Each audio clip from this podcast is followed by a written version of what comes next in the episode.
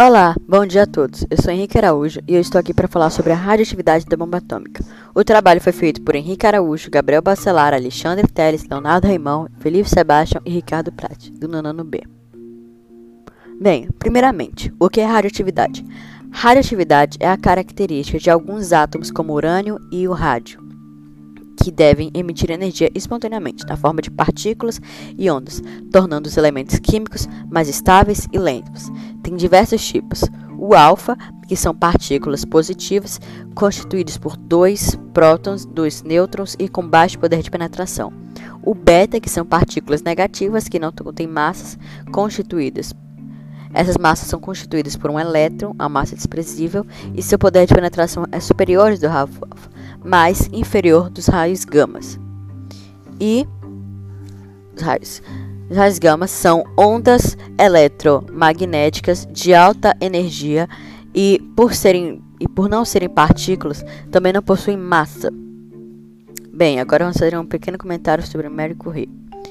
Mary Curie nasceu em 7 de setembro ou 7 de novembro de 1867 em Varsóvia, na Polônia.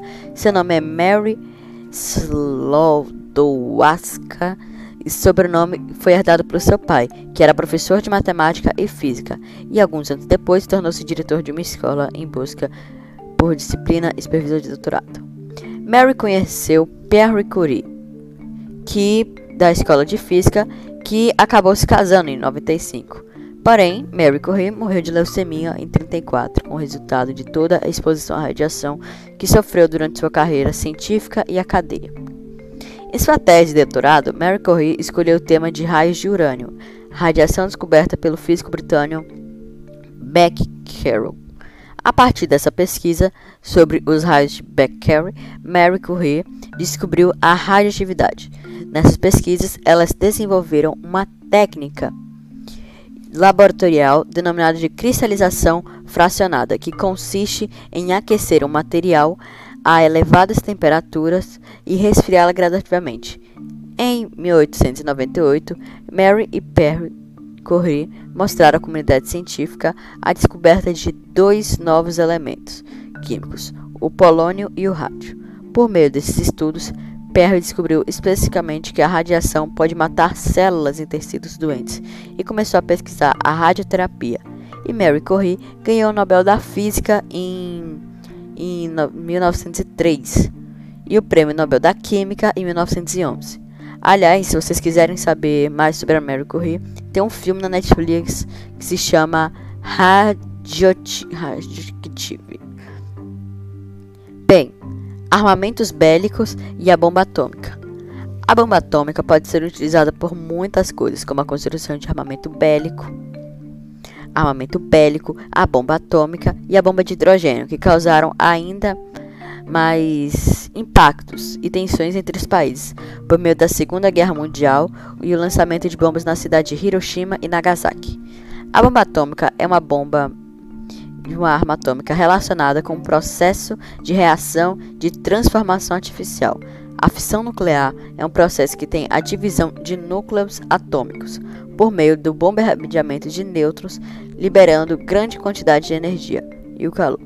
Nessa bomba tem uma utilização de material fissionável como o 235U, o urânio geralmente uma reação em cadeia de uma grande explosão, liberando uma grande quantidade de radiação ionizante, como radiação gama.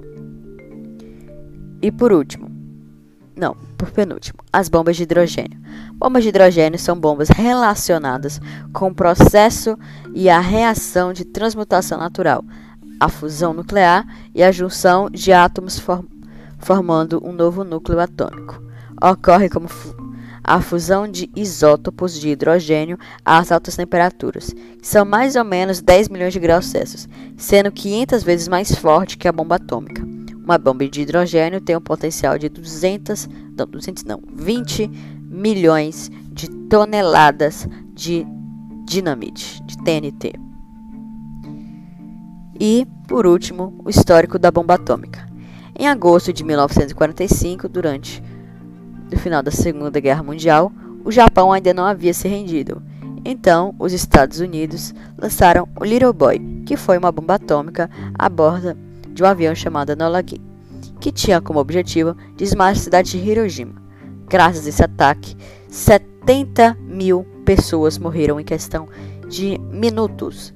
Além disso, a poeira radioativa que caiu sobre as pessoas matou mais de 90 mil pessoas nos próximos dois dias.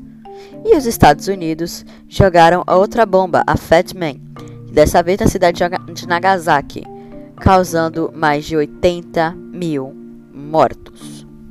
Espero que com esse podcast você tenha entendido a questão da bomba atômica e tchau!